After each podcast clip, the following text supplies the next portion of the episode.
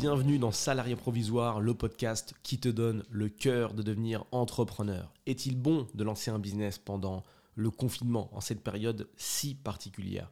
J'ai résumé, j'ai rassemblé, excuse-moi, quelques petits business sur Internet plutôt connus, dont je vais te donner le, détail, je vais te donner les plus, je vais te donner les moins, pour que tu aies une petite idée. Donc, on va parler de e-commerce, on va parler de, de formation, on va parler de marketing digital en fait les business qui sont à peu près les plus connus sur Internet.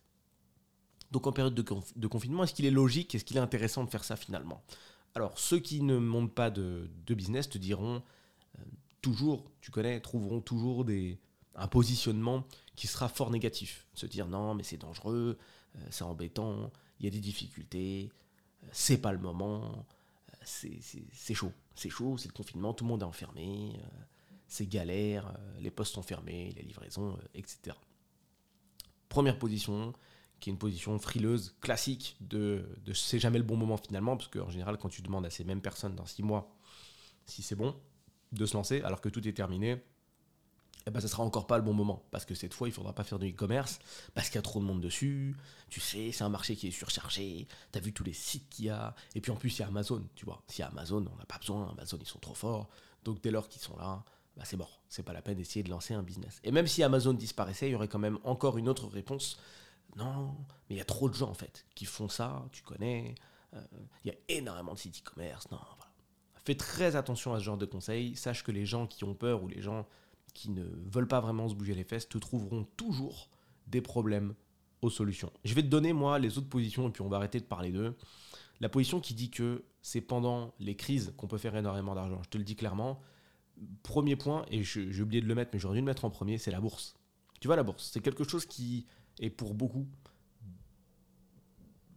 lié au casino. Pour beaucoup, c'est du poker, la bourse. C'est-à-dire que tu arrives avec tes petites cartes, ta somme d'argent, tu transformes ton argent en jeton, tu vas t'asseoir à une table et, tu vas au pif. quoi. Mais la bourse, c'est pas ça.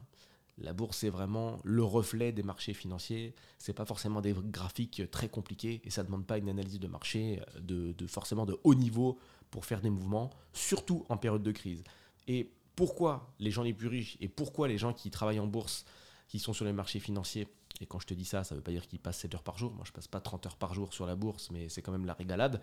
Pourquoi il y a moyen de faire des beaux moves? Bah Parce que là, tu as, besoin en fait de, très peu de lecture pour arriver à arriver. Enfin, tu as, besoin de très peu de lecture pour arriver à faire du résultat, tout simplement.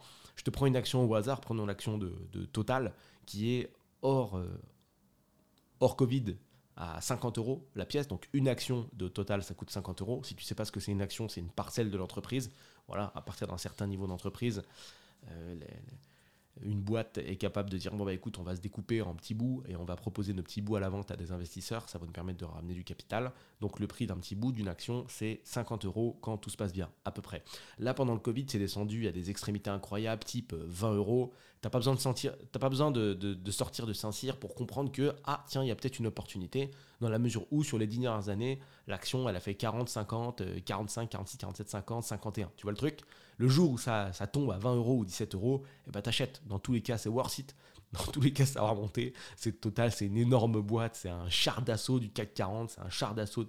Euh, ça fait partie des, vraiment des chars d'assaut des plus grosses boîtes de France. Donc, euh, let's go. Voilà, pas besoin d'être un fin analyste. C'est la régalade, encore une fois. J'ai vu X personnes se positionner. Ça fait de mal à personne parce qu'on parle de, milliards d'euros. Tu peux même donner le tips à tous tes potes, à tous les gens que tu as croisés une fois dans ta vie. Ça changera rien.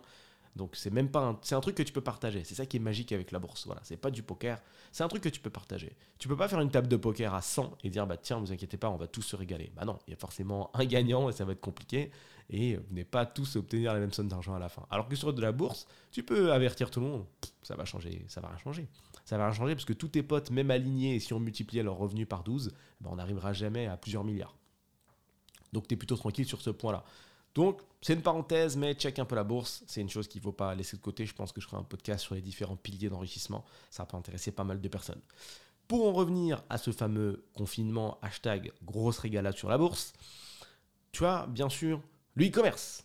Donc le e-commerce, pourquoi pendant le confinement c'est génial? Bah, Tout simplement parce que les gens sont chez eux. Là, je vais te parler de, statistiques. Au-delà du fait que les gens aient envie d'acheter des produits quand même très souvent, Stade très logique, plus ils passent de temps sur un écran, plus ils vont commander. C'est pas très très compliqué. La plupart des sites qui sont visités sont des sites de commerce. Quand tu vas sur les réseaux sociaux, dernière mise à jour Instagram, je t'invite à jeter un œil. Il y a carrément l'Instagram Shop qui est en bas dans la, petite barre. Donc euh, là, je pense que tout est dit. Quand tu te balades sur Google, il y a des annonces partout. Tu te balades sur Facebook, tu te balades il y a des annonces partout. Tu te balades, tu te balades également sur à peu près n'importe quel réseau social, Snapchat, etc. Il y a des offres commerciales partout. Donc le e-commerce est extrêmement présent. Et oui, ça fonctionne énormément pendant le confinement. C'est une totale explosion, bien que pendant le premier confinement, il y ait eu pas mal de difficultés dans le cadre des livraisons à la poste. Mais les gens, encore une fois, sont, euh, compréhensifs puisque tout le monde est touché. Tout le monde est touché. Voilà, c'est pas qu'une seule partie. Ils sont OK avec ça. Toi, si tu envoyé tes produits, c'est bon. Au pire, tu vas générer quelques remboursements, mais ça le fait. Donc, tu es tranquille, tu fais ton petit volume, c'est bien. C'est pour ça que c'est bien le e-commerce. Il n'y a pas vraiment de.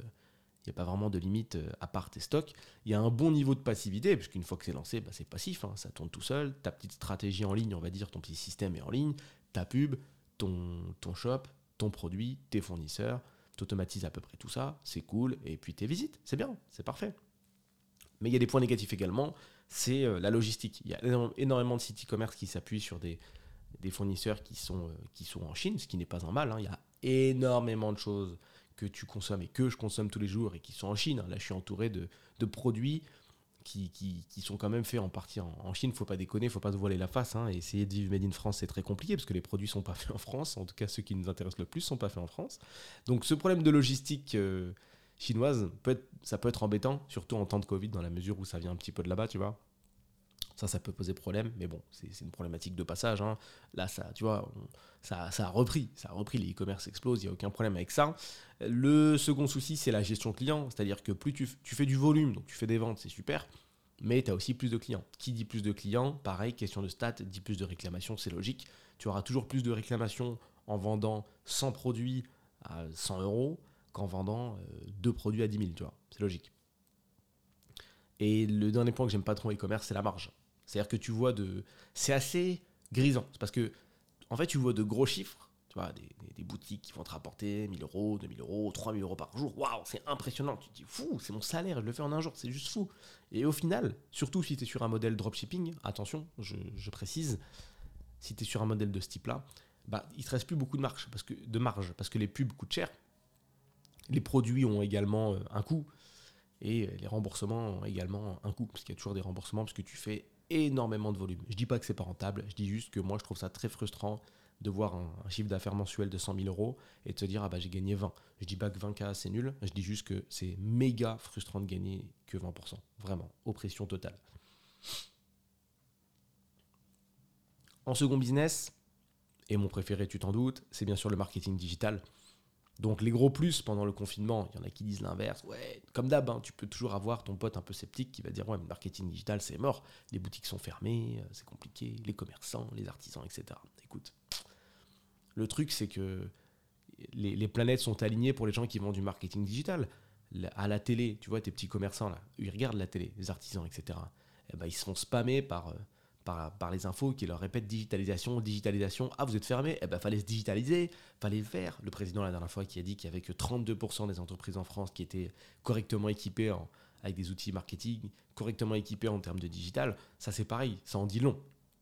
Ça en dit long. Donc ça, c'est cadeau, tu vois. Ça, en termes de business, c'est du buzz cadeau si tu vends du marketing digital. C'est-à-dire que tu n'as même pas besoin de faire de campagne d'éducation, tu n'as même pas besoin de faire de campagne avec des jolies vidéos pour expliquer aux gens euh, comment ça marche et quels sont les intérêts et pourquoi ils doivent le faire. Même pas la peine. C'est directement le président qui dit Coucou les gars, en fait, euh, c'est bien le digital. Salut, bonne journée. Voilà, point barre.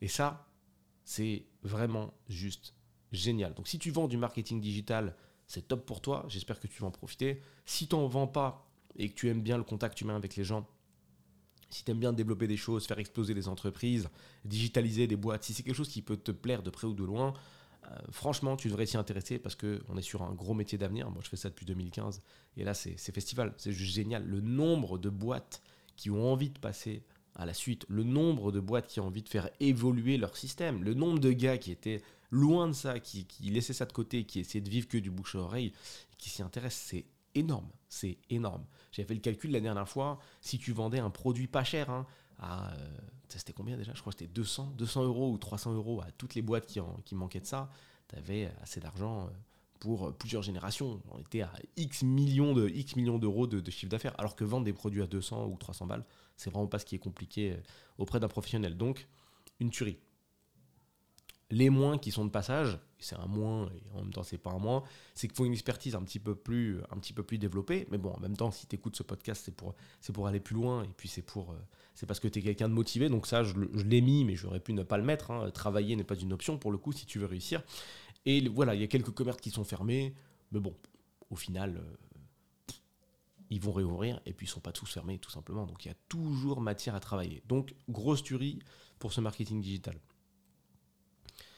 il faut que tu t'en rendes compte, la plupart des entreprises sont obligées d'utiliser Internet, la plupart des entreprises ne peuvent pas passer à côté de ça. Aujourd'hui, c'est un réflexe logique. Quand tu as besoin d'aller quelque part, que ce soit au restaurant, chez le coiffeur, ou pour aller acheter du poulet frit, si ça te fait plaisir, dans tous les cas, tu vas passer par Internet. C'est fini de sortir son bottin, si ça se trouve, tu sais même pas ce que c'est, de sortir son annuaire et de regarder AP comme poulet frit. Ça n'existe pas. Tu vas directement sur Google, tu tapes ce que tu veux.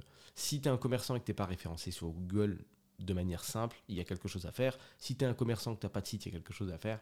Si tu es un commerçant et que quand on te cherche, on ne trouve pas, il y a quelque chose à faire. Aujourd'hui, c'est la base. Et cette base, elle est très très très peu maîtrisée par énormément de personnes. Vraiment. Pour conclure, je dirais que cette période a révélé vraiment au grand jour l'importance du digital. Tu sais, le click and collect, le fait d'être disponible, le fait en fait, quelque part, d'avoir un business invincible. C'est-à-dire que quand tout va bien, tu es ouverte à une boutique, tu peux recevoir des gens, mais quand tout va mal, et même si ta boutique a été euh, vaporisée, si je puis dire, je sais pas si tu te rends compte, tu peux même survivre à une attaque, euh, une attaque nucléaire en fait finalement avec le e-commerce, enfin avec le, click and collect et avec Internet. Parce que même si tu as été vaporisé, il n'y a plus de boutique, ben c'est pas grave, tu peux quand même envoyer tes produits depuis chez toi, c'est pas un souci. Donc tu rends ton business invincible. Tu peux utiliser cet argument de vente, il est, je pense qu'il est pas mal. Je vais l'utiliser aussi. Donc, focus-toi vraiment sur les business Internet. N'oublie pas que c'est un grand, grand changement de vie. N'oublie pas que c'est ce qui peut te permettre d'exploser, ce qui peut te permettre d'atteindre tes objectifs, de, faire exploser tes, frais mensuels récurrents, enfin de, pouvoir les couvrir totalement. Je te renvoie vers l'épisode qui est sur les frais mensuels récurrents pour bien comprendre de quoi je parle. Le seul conseil que je peux te, te, le dernier conseil que je peux te donner en cette fin de podcast, c'est vraiment intéresse-toi à tout ça ne fais pas comme ces commerçants qui essayent de, de, se la jouer politique de l'autruche. On travaille que au bouche à oreille et vraiment, quand c'est la galère, on est dos au mur, on est obligé d'être fermé. Là, on s'intéresse aux, solutions qui s'offrent à nous.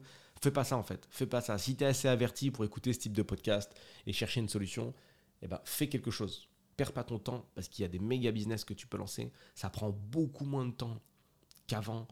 Tout est accessible. Il y a des gens qui inventent des outils trop stylé. Tous les jours, tout est beaucoup plus pratique et tu peux monter un business de feu en très peu de temps. Et à mon avis, là, dans les années qui vont suivre, il va y avoir des, il va success stories juste incroyables de mecs qui ont monté des trucs depuis, depuis leur chambre, un peu comme moi finalement. Moi, j'ai tout fait depuis un simple bureau euh, euh, qui coûte 60 euros, donc, qui coûtait 60 euros. Donc, Vraiment, intéresse-toi à tout ça. Ne te dis pas que c'est trop dur, impossible, intouchable, que tu n'as pas le niveau. Tu peux bosser. Vraiment, c'est une question de bon sens cette taf. T'as pas besoin d'être un expert. Oublie tout ce qu'on t'a raconté sur euh, les études, le fait d'être bon en cours pour avoir derrière un bon taf, ça n'a rien à voir. Là, tu fais sauter toutes les barrières de, comment dire, de rémunération que tu connais. Il n'y a pas de oui, 2000 euros minimum, 1000 euros minimum, ça n'a rien à voir. Tout est une question de clientèle, tout, est une question de volume. Si tu vends des prestats à 2000 euros, bah, tes 2000 euros, tu peux les gagner en un coup. Si tu vends des prestats encore plus chers, bah, c'est la même chose. Si derrière, tu t'es très bien organisé bah, et que tu t'amuses à faire un ratio horaire, parce qu'on aime bien calculer comme ça à l'heure, 30 euros de l'heure, 5 euros de l'heure, 50 euros de l'heure, bah, tu peux faire péter ton ratio. Si demain tu vends une prestation à 3000 euros et que tu bosses une heure dessus, est-ce que tu es payé 3000 euros de l'heure? Bah oui, si tu veux. Mais c'est-à-dire que ce calcul n'existe plus en fait. Tu n'es plus sur ce genre de business-là. Et j'ai croisé X business de folie avec des, équipes de une ou deux personnes qui vont chercher 10, 15, 20, 30 cas par mois et c'est juste fou. Tu peux faire des choses exceptionnelles, donc intéresse-toi à tout ça. Ne te dis pas que ce n'est pas pour toi.